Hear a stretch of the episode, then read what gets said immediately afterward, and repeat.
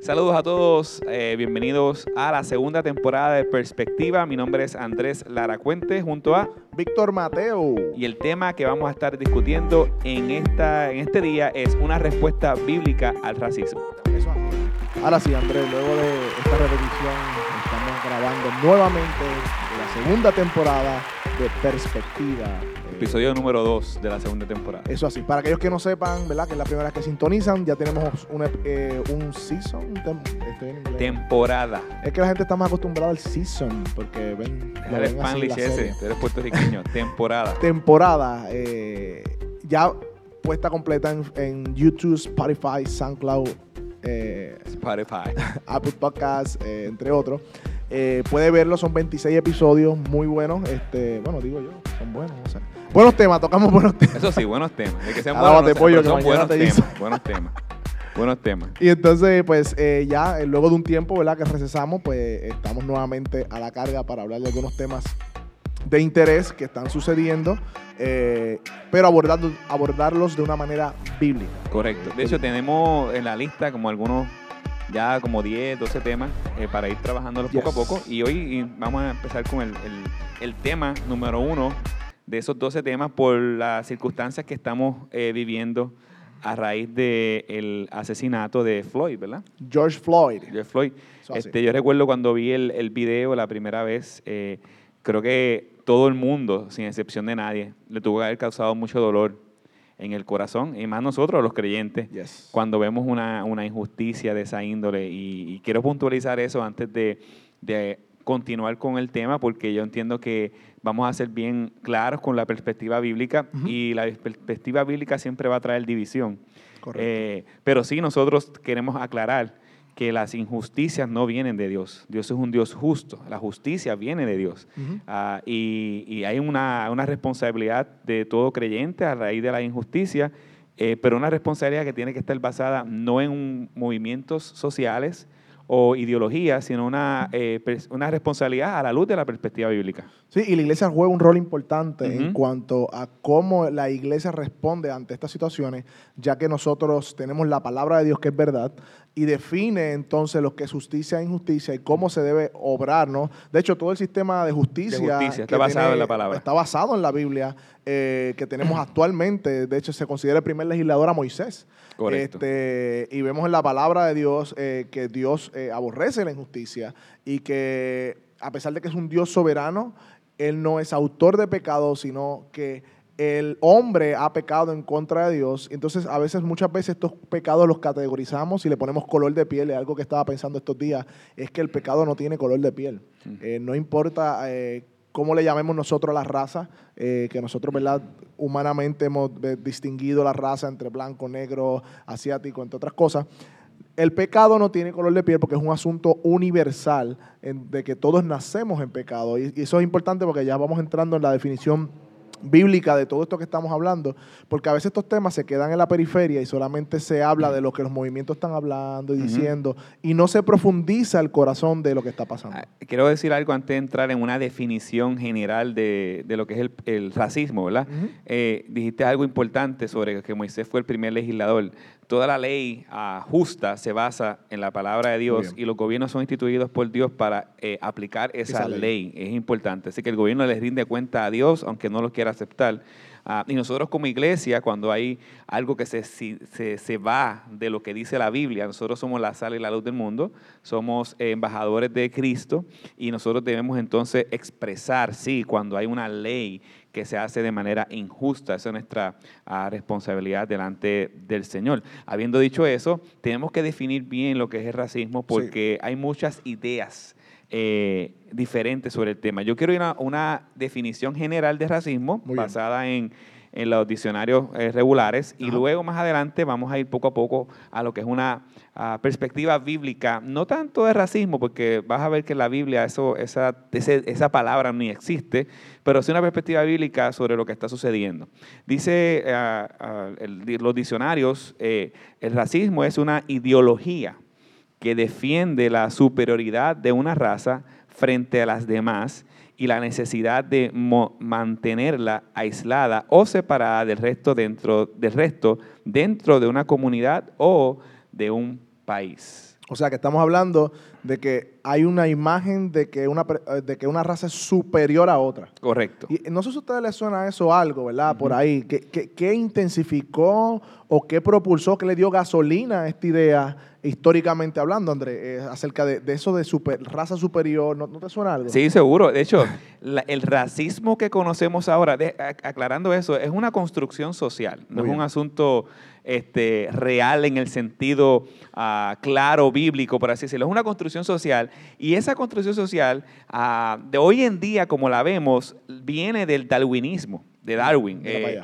Darwin, eh, en un momento dado, propuso que la raza superior es la raza blanca y la raza inferior es la raza digo, negra. Él, él- él puso el estigma de raza, pero los, en, en Arriba Habichuela los blancos son superiores a los negros. Así que cuando vayamos a pelear, pero vamos a pelear entonces con, con los ateos, ¿verdad? con los darwinistas, mejor dicho, porque los ateos también tienen otras definiciones. Pero la realidad es que ese, ese concepto social ah, no bíblico y pecaminoso viene de, de Darwin. Sí, porque la, la Biblia nos enseña y nos muestra que Dios es el autor de la vida, Dios da la vida y que el hombre tiene la imagen de Dios en él. Por ende, el valor de la vida lo asigna Dios en su palabra porque el hombre carga con la imagen de Dios. Fue hecho a imagen y Ahí, semejanza de Dios. ahí está el valor. Y ahí está el valor de la vida. No importa color de la piel, no importa qué idioma tú hables, no importa lo que sea.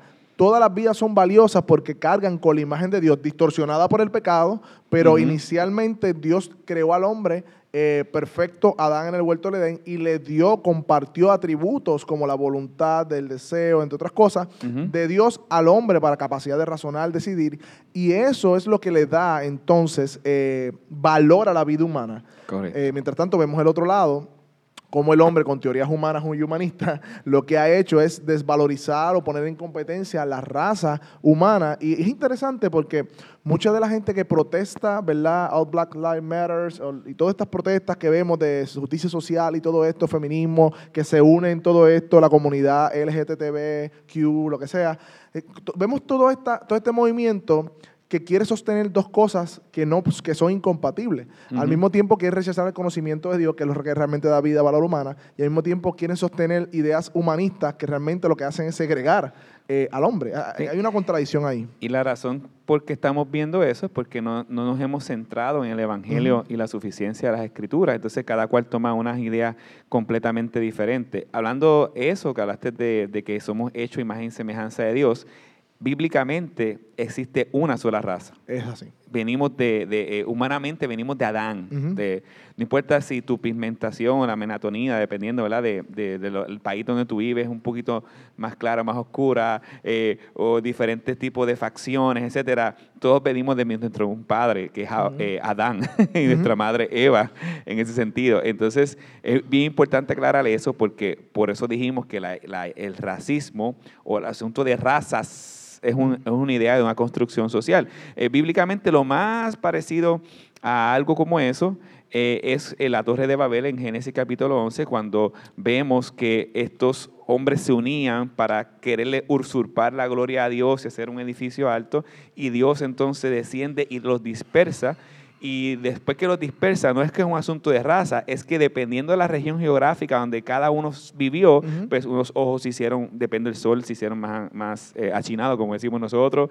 Depende del sol también, pues nosotros los caribeños, pues es una mezcla de, de color. Te- todo va a depender de a qué región del mundo se fueron. Pero aún así, eh, no es un asunto de, de raza, es un asunto simplemente de posición geográfica.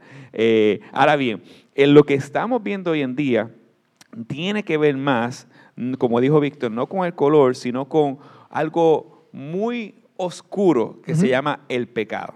Y es el pecado el que hace que unos se crean superiores a otros, es el pecado el que hace que nosotros nos eh, asesinemos eh, o Menospreciemos. eh, menospreciemos de ahí viene el asesinato. como la Jesús. superioridad, todo eso viene a raíz del pecado. Romanos capítulo 3, por cuanto todos pecaron, han sido destituidos de la gloria de Dios. Y, esto es un asunto que a mí me, siempre me ha chocado un poco. Yo no, no sé si tú recuerdas cuando se activó la Guardia Nacional en Puerto Rico hace unos años atrás por la criminalidad. Sí, recuerdo. Yo, yo, estaba, yo creo que yo estaba en la high school, yo no sé dónde yo estaba. Pero yo recuerdo hacer un análisis y decía, el gobierno quiere combatir los resultados de lo, de lo que ha cosechado, pero no ataca la raíz. Sí. O sea, mira, mientras tú no cuides al núcleo familiar, porque está demostrado que el núcleo, flami- fa- núcleo familiar seguro, papá, mamá, con su responsabilidad de criar un hijo eh, y proveer un ambiente seguro para el niño, hace que ese niño crezca. eh, estadísticamente se ha probado que cuando falta el padre en una familia, ese niño, sea de cualquier raza, tiene una tendencia mucho más alta porcentualmente hablando, cerca del 70%, eh, a tomar caminos como la criminalidad, bueno, entre otros. Eso está probado científicamente, está probado por números, los datos son los datos. Entonces, yo, veía, yo veo al gobierno que quiere atacar la criminalidad y descuidar el cuidar la familia como núcleo seguro. Entonces, lo que estamos haciendo es criando criminales para que cuando salgan a hacer el mal, para pararlo. Eh, y, esto pasa con el racismo. Nosotros queremos atacar el fruto y no la raíz. Vemos el racismo y nos molestamos. No, racismo, y no queremos ignorar el mal social. El mal social está todavía ahí por el pecado. Pero no estamos apuntando a la raíz. Y, ahí que, Correcto. y entonces la Biblia y nosotros como creyentes no debemos, a veces escuchamos las voces y es como, como estábamos leyendo el domingo pasado, que las voces de los fariseos pues, empezaron a predominar que crucificaran a Jesús y todo el mundo le siguió a coro. Y- Ajá, y corriente. muchas veces los creyentes de las iglesias le siguen a coro a lo que el mundo está diciendo sin una reflexión. Y es aquí donde entramos la perspectiva bíblica. Nosotros estamos viendo que la gente está protestando por la vida de, de- por un movimiento que se llama Black Lives Matter, que verdad, y todo esto. y, y aclaro, que Ajá. antes que- de que sigas ahí. ah, No me interrumpa, chicos. No, espérate, empezamos. espérate. 2 y me interrumpe. Espérate, es que si lo dejo, hace el programa solo. Escucha, ese- Oye, estás hablando más detalle- que yo. El detalle es, eh, no, por hoy. Entonces, el Ah, detalle es lo siguiente.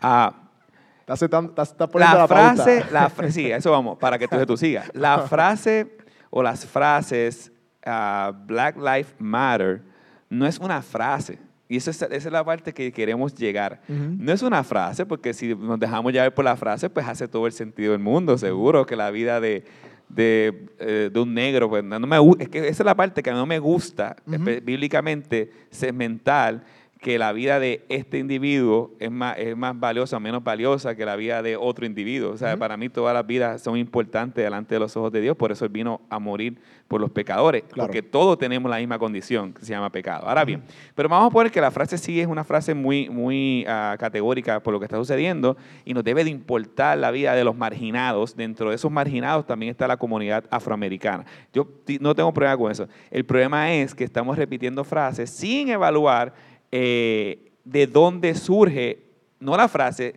eh, Los sino el movimiento. Ese es el detalle. Entonces tú entras a la página ah, del movimiento Black Lives Matter, es un movimiento ah, social que une diversas ideologías que los cristianos están en contra, Exacto. como el matrimonio del mismo sexo, como el feminismo eh, de la ola actual, como la- el aborto. eh, ah, entonces ahí no nos dimos cuenta de que el movimiento específicamente es un peligro. Entonces yo no voy a decir una frase que apoye un movimiento. Ahora sí, Pichi. Sí, yo escuché a un- alguien decir que queremos lavarnos la cara, sin, o sea, meternos a la ducha, mojarnos al frente, pero no la espalda. Imposible. Nos vamos a mojar la espalda. Si queremos protestar y meternos a un movimiento como ese, necesariamente tenemos o vamos a apoyar, nos va a caer el agüita Ujú. para apoyar todo este tipo de movimientos que la iglesia cristiana, por el fundamento bíblico que tenemos, no podemos eh, a- hacer. Por lo menos si somos cristianos, si somos bíblicos. Y estaba en la parte de, de la raíz, ¿verdad? Porque para, volviendo al tema, como para empezar un poquito esta dinámica de volviendo al tema, es que atacamos el fruto y la raíz que hacemos. La dejamos ahí. Por ende, la Biblia, y lo que me encanta de la Biblia es que eh, es atemporal. Sí, seguro. Porque la Biblia trata con el corazón humano, no trata con las cosas que vemos afuera, sino que trata con la raíz del corazón humano. Y el corazón humano dice la Biblia que es homicida desde, desde el principio. Desde. Caín y Abel vemos el homicidio eh, y vemos el pecado del corazón humano. Entonces nos enfocamos en un fruto de ese pecado, pero no trabajamos el pecado. Por ejemplo, el racismo es un fruto del orgullo y el orgullo es un fruto del pecado. Así que del corazón, de creernos superior a otros. Así que la raíz no, la- el, el punto no está en a- a apuntar al racismo como tal, porque vamos a resolver quizás o tratar de alivianar eh, un mal social, pero estamos dejando, como quien dice, la cepa ahí para que vuelva a salir nuevamente. Hay que atacar el corazón y eso es lo único que puede hacer, lo único que hace eso es el Evangelio. Correcto. El Evangelio de la palabra de Dios es el único que puede cambiar los corazones. Y yo creo que el rol de la iglesia es bien importante en este tipo de movimiento o lo que está sucediendo, porque nos, e, e, el, discurso se desvía a las voces de la comunidad, a las voces de verdad de, lo que la gente está diciendo, y se nos olvida o no hacemos reflexión de que la palabra de Dios se enfoca en cambiar y transformar las vidas para ser discípulos para Cristo y no arreglar males sociales como tal. El, Evangelio eh, el Evangelio como lo, eh, eh, bíblico Ah, no se beneficia al hombre, pero no está centrado en el hombre, se está centrado en la obra suficiente de Jesucristo. Entonces, nos beneficia entender que Jesucristo vivió una vida perfecta, la cual nosotros no lo hicimos por nuestro propio pecado, eh, fue a la cruz, recibió la ira de Dios, del Padre, que se supone que sea la ira que nosotros íbamos a recibir, en sustitución de todos aquellos que creen y se arrepienten y confían en Jesús, resucitó al tercer día, está sentado a la derecha del Padre, reinando con poder para que todo aquel que cree en Él no se pierda, mas tenga vida eterna. Entonces, ese, ese mensaje trasciende, como dijo Víctor, tiempos, trasciende culturas, trasciende sociedades, ideologías, conceptos. Ese mensaje donde todos se hacen uno, como dice Gálatas capítulo 3, versículo 28. Eh, eh, eh, el mensaje de Jesucristo. Y, como estaba diciendo, nosotros vemos, sí, estos, estos asuntos con delicadeza y con cuidado, de, generación en generación. Hemos visto como en la nación americana y en otras naciones hay una superioridad marcada entre, entre colores. Eh, pero cuando vemos la, la, Biblia y ves el libro de Hechos, cuando vemos a los gentiles, que no estoy hablando de colores, sino estoy hablando de, superioridad, vemos a, los judíos despreciando, a los gentiles. despreciando a los gentiles y vemos como en el libro de Efesios y vemos en el libro de Hechos, cómo estos dos grupos rivales se unen en, en, un solo pueblo llamado la iglesia. Y al ver eso, lo que estamos observando es cómo volvemos al diseño que Dios quería todos unos adorando al Señor, no importa tu pigmentación, no importa tu, eh, tu eh, background, todos somos, o estatus, o status quo, o estatus social, todos somos uno en Cristo Jesús, somos salvados por la sangre de Cristo y todos alabamos al Señor. Eh, juntos. Y, esa debe ser la respuesta de la iglesia. Ese es. Nosotros no ignoramos el mal social. O sea, no estamos ignorando diciendo que no existe, porque, porque sí existe tanto eh, la opresión de los pobres, entre otras cosas. Y nosotros. Injusticia, La injusticia, entre otras cosas. Pero es un problema de pecado más bien, que el Evangelio resuelve. Y nosotros como iglesia somos sal y luz para en medio de nuestra comunidad, donde estamos siendo bendecidos por Dios, una iglesia de comunidad de fe, donde estamos creciendo, podamos impactar con nuestra vida eh, y, y que, como dice la palabra, que llevar fruto y que vuestro fruto permanezca, dice la palabra, que nos escogió para llevar ese fruto. Eh, obras de arrepentimiento, fuimos salvos para hacer buenas obras, claro que sí, pero desviar la atención, porque he visto muchos jóvenes con mucho amor y cariño y que gente que, ¿verdad? Que, que, tiene una buena intención y ve esta injusticia y comienza a tornar el discurso hacia querer resolver que la iglesia y que el creyente vaya a resolver los males sociales directamente trabajando con ellos y echando un lado el evangelio o desenfocándonos de lo que somos llamados a hacer a proclamar el evangelio. Entonces, el evangelio necesariamente va a impactar necesariamente la vida es suficiente de corazón para entonces nosotros poder obrar. Y, nosotros no podemos, ¿sabes? No podemos ir a un mundo que no conoce a Dios a querer arreglar males sociales porque al fin de cuentas el corazón está dañado. O sea, podemos arreglar un mal social o tratar de subsanarlo, pero otro va a salir. ¿Por qué? Porque no hay regeneración. O sea, nosotros debemos primero apuntar a la regeneración por medio del Espíritu Santo, que se hace a través de la proclamación del Evangelio, y esa misma proclamación del Evangelio se va a encargar entonces de transformar nuestra sociedad. Sí, porque la, sociedad está compuesta de seres humanos. Entonces, cuando hay un ser humano transformado eh, por medio del poder del Evangelio, ¿qué va a pasar a la sociedad? Pues seguro cambia. Y, no estamos diciendo que nosotros no podamos legislar o hablar para que entonces haya voz y voto, para que haya unas leyes que sean conforme a la palabra de Dios. Eso es lo que hacemos con los abortos. Si usted lee el libro de Éxodo capítulo 29, hay una ley que Moisés establece que dice que si tú matas a un niño en el vientre, tu condena es la misma muerte. Entonces, no estamos viendo eso. Pues entonces, nuestro deber es, mira, la Biblia dice esto, que vamos a estar haciendo. esa parte es importante pero siempre apuntando al Evangelio. Claro. Porque si no, vamos entonces a hacer eh, una comunidad legal no una comunidad de esperanza, no una comunidad legal en el sentido de que judicial, Ajá. pero una comunidad donde descansa en el Evangelio que va a transformar a última instancia la sociedad que nosotros vivimos ah, en todo el concepto de pensamiento. De hecho, transforma como Calvino eh, Transformó y, Ginebra. transformó eh, Ginebra ¿verdad? por el poder de Dios. No todo Ginebra fue salvo, pero fue influenciado por el Evangelio. Igual Zwinglio eh, en, en Zurich. O sea, en. Zurich. La sociedad fue transformada por, por la medio de la. De de hecho, la hoy en día reforma. vemos el efecto todavía. Todavía Eh, quedan eh, eh, efectos. Seguro, eh, es una sociedad que está más enfocada en ese sentido. Eh, y, y- y por eso no ser pasivos, ni ignorantes, ni todo eso, sino que, que, que seamos conscientes eh, y, y de ir a la palabra y entonces que la palabra misma pueda filtrar nuestra reacción, por decirlo de alguna manera, Ujú. porque vemos la injusticia, vemos todo esto y queremos como saltar y brincar y lo que la sociedad está diciendo, pues nosotros también levantar la mano y No, decirlo, y, y hay que tener cuidado porque a veces puede ser justicia propia. que. Eso es otro punto diferente. que es otro punto diferente. Eh, y nos estamos dando cuenta que hay un movimiento detrás de todo esto, que no es solamente por los negros, ahora es los negros. ¿Verdad? Porque a los negros se le está poniendo, de hecho, esto para mí esto perpetúa más eh, el hecho de tú proclamar que la vida negra importa, estás perpetuando que hay una diferencia. Yo estaba escuchando una, Sí, correcto, una, correcto. una, una entrevista que decía, y por entonces, ¿cómo combatimos el racismo? El tipo dijo, deja de mencionarlo, deja de tratarme a mí como un negro y decirme que yo soy negro y yo te dejo de decir que tú eres blanco y se acabó.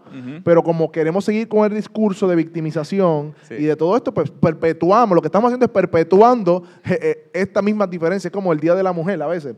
¿Por qué, el día, por qué no hay un Día del Hombre? Ah, porque estamos reconociendo que la mujer es... O sea, eh, en sí, dignidad. Eh, lo que estamos haciendo es perpetuando hasta cierto punto, y como se han dado las protestas, por lo menos lo que vemos en los medios, eh, lo que están haciendo es perpetuando el estigma. O sea, eh, es como, como una rebeldía sin causa, sin reflexión, que, que a veces se mete en las filas de la iglesia porque somos parte de una cultura y los más jóvenes yo creo que son los más, aunque también los adultos, pero son los más susceptibles a, a unirse a ese tipo de voces y a tratar de buscar en la Biblia entonces cómo la Biblia respalda esa voz. Mira, Dios es un Dios de justicia. Mira, un Dios de... Pero entonces sacamos un aspecto de la Biblia y nos olvidamos del contexto completo de la redención. Y algo que dijiste bien importante, la esperanza futura.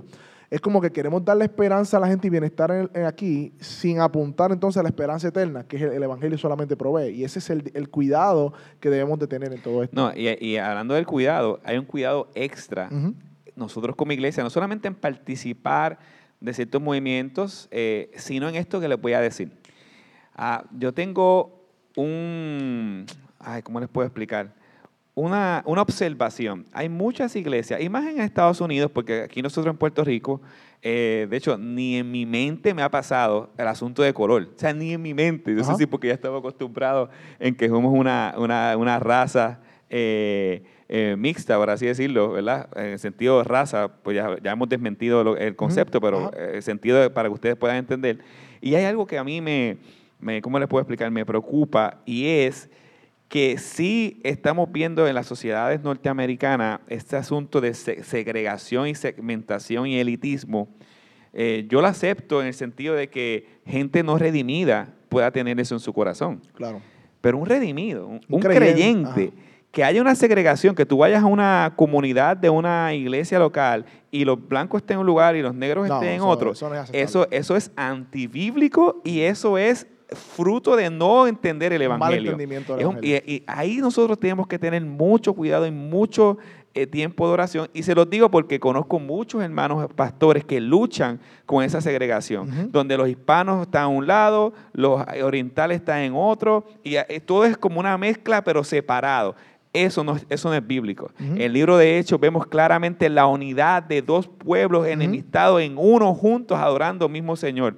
Eh, y Y, esa es la... y en Apocalipsis dice que, que se escogió un cántico de toda lengua, de toda raza, de toda nación. Y algo que me gustó de MacArthur que decía acerca de este tema es que Dios sabe, de, de de la fundación del mundo, eh, ah, está bien famoso ahora que las compañías están diciendo cuál es su plantilla laboral, cuántos negros tienen, cuántos asiáticos, porque hay tanta presión del Ajá. mundo para ver si las compañías están siendo eh, black sensitive o Asian sensitive. Ajá. Entonces la gente se envuelve en todo eso y se justifican a sí mismos. Mira, mi plantilla de empleados tiene tanto. Pero mira qué interesante porque la Biblia nos muestra que en Apocalipsis hay un canto de toda lengua, toda raza, toda nación. Va a estar adorando al Cordero y, y todos juntos como un solo pueblo. O sea, qué hermoso eh, es ver que ya desde, desde, el Nuevo Testamento nos está anunciando que Dios ha escogido y Él sabe quiénes son aquellos que han de eh, estar ahí en la presencia de Dios y son de toda lengua, toda raza, toda... O sea, es que son muchas perspectivas y debemos Ujú. más o menos mantenernos orientados hacia esto, hacia, hacia lo que estamos hablando de racismo. Y es como tú dices, esa segregación en las iglesias, yo creo que no es bíblica en ese De, sentido. de hecho, di- dijiste toda raza, yo te estoy entendiendo, dijiste toda raza, pero el texto, para que entiendan, no dice ni raza, Eh. Porque no existe, dice, y cantaba un cántico nuevo diciendo, digno eres de, to- de tomar el libro y abrir los sellos, porque tú fuiste inmolado y con tu sangre compraste para Dios a gente de toda tribu, De toda tribu. lengua, pueblo y nación. Que Para hablando de raza me sí, pero para, para que entendamos que tenemos ese chip y, y- y lo decimos así para que entendamos que eso de color, eso no, eso no debe de existir, esa separación. Es, es- es inaceptable dentro de una comunidad de fe. Y entonces, Andrés, para concluir, ¿cuál sería, cuál sería entonces, de manera práctica, eh, lo, la- lo que, lo que la iglesia o como un creyente debe responder ante todo esto que estamos viendo? O sea, eh, al Black, Ujú. Black Lives Matter, las protestas. De hecho, yo no sé ni, ni por qué en Puerto Rico hubo una protesta sobre eso. Yo tampoco No- entiendo, No, no tampoco. entendí nada. Es que queremos, ¿verdad?, copiar todo lo que vemos. Y mientras más rebelde se vea, más, tú sabes. Nada, en fin. Este, eh, ¿Cuál es la respuesta de- del, del creyente ante esta situación que estamos viviendo? Mira, la primera respuesta a la luz de la palabra es ser sensibles Ujú. a la- al, al- al tema. No podemos creernos super... eh, que- luchando contra un asunto de superioridad, no queremos ser superiores. Exacto. Eh, ese- eso nos referimos, ser sensible en entender que las injusticias no vienen de Dios y debemos de ser compasivos con, el- con eso. Número dos, informarnos. Yo creo que el problema del pueblo es que el, el- el pueblo que parece por falta de conocimiento. Informando de, ok, déjame, antes de opinar, déjame observar de dónde surgen las cosas, Claro. por qué surgen las cosas, qué está pasando, déjame evaluar y buscar en la Biblia algunos textos, informarme de los contextos de mi cultura, informarme de la historia, número dos, y número tres, informarme de lo que dice la Biblia para yo saber cómo voy a responder. Ah, eso- esos dos puntos que entiendo que son muy importantes. Y número tres, dentro de todo, centrarnos y mantenernos en el Evangelio como el único mensaje de esperanza para la sociedad. Esos tres puntos yo considero que son los más importantes. Hay más, pero esos tres son los importantes. Y sobre todo, no desviarnos del mensaje central del Evangelio, porque vamos a ser como Pablo le dijo a Timoteo en 2 de Corintios, que vamos a, a- a estar arrastrados por maestros conforme a nuestro... Segundo Timoteo. Eh, ah, segundo Timoteo, perdón, así, como está arrastrado ah, con los maestros conforme a, la- a las, a las culturas, conforme a, a lo que está pensando el mundo. ¿Por qué fue eso? Porque no se estaban manteniendo en el Evangelio. El Evangelio es el centro, no cambia, el, es el mensaje de, de esperanza de la iglesia, no movimiento social. Eso es así. Así que yo creo que ya, Andrés, esto ha sido Bonito. Perspectiva, episodio número Número 2, dos. temporada número 2. Illuminatis Post. Illuminati. Es un buen tema.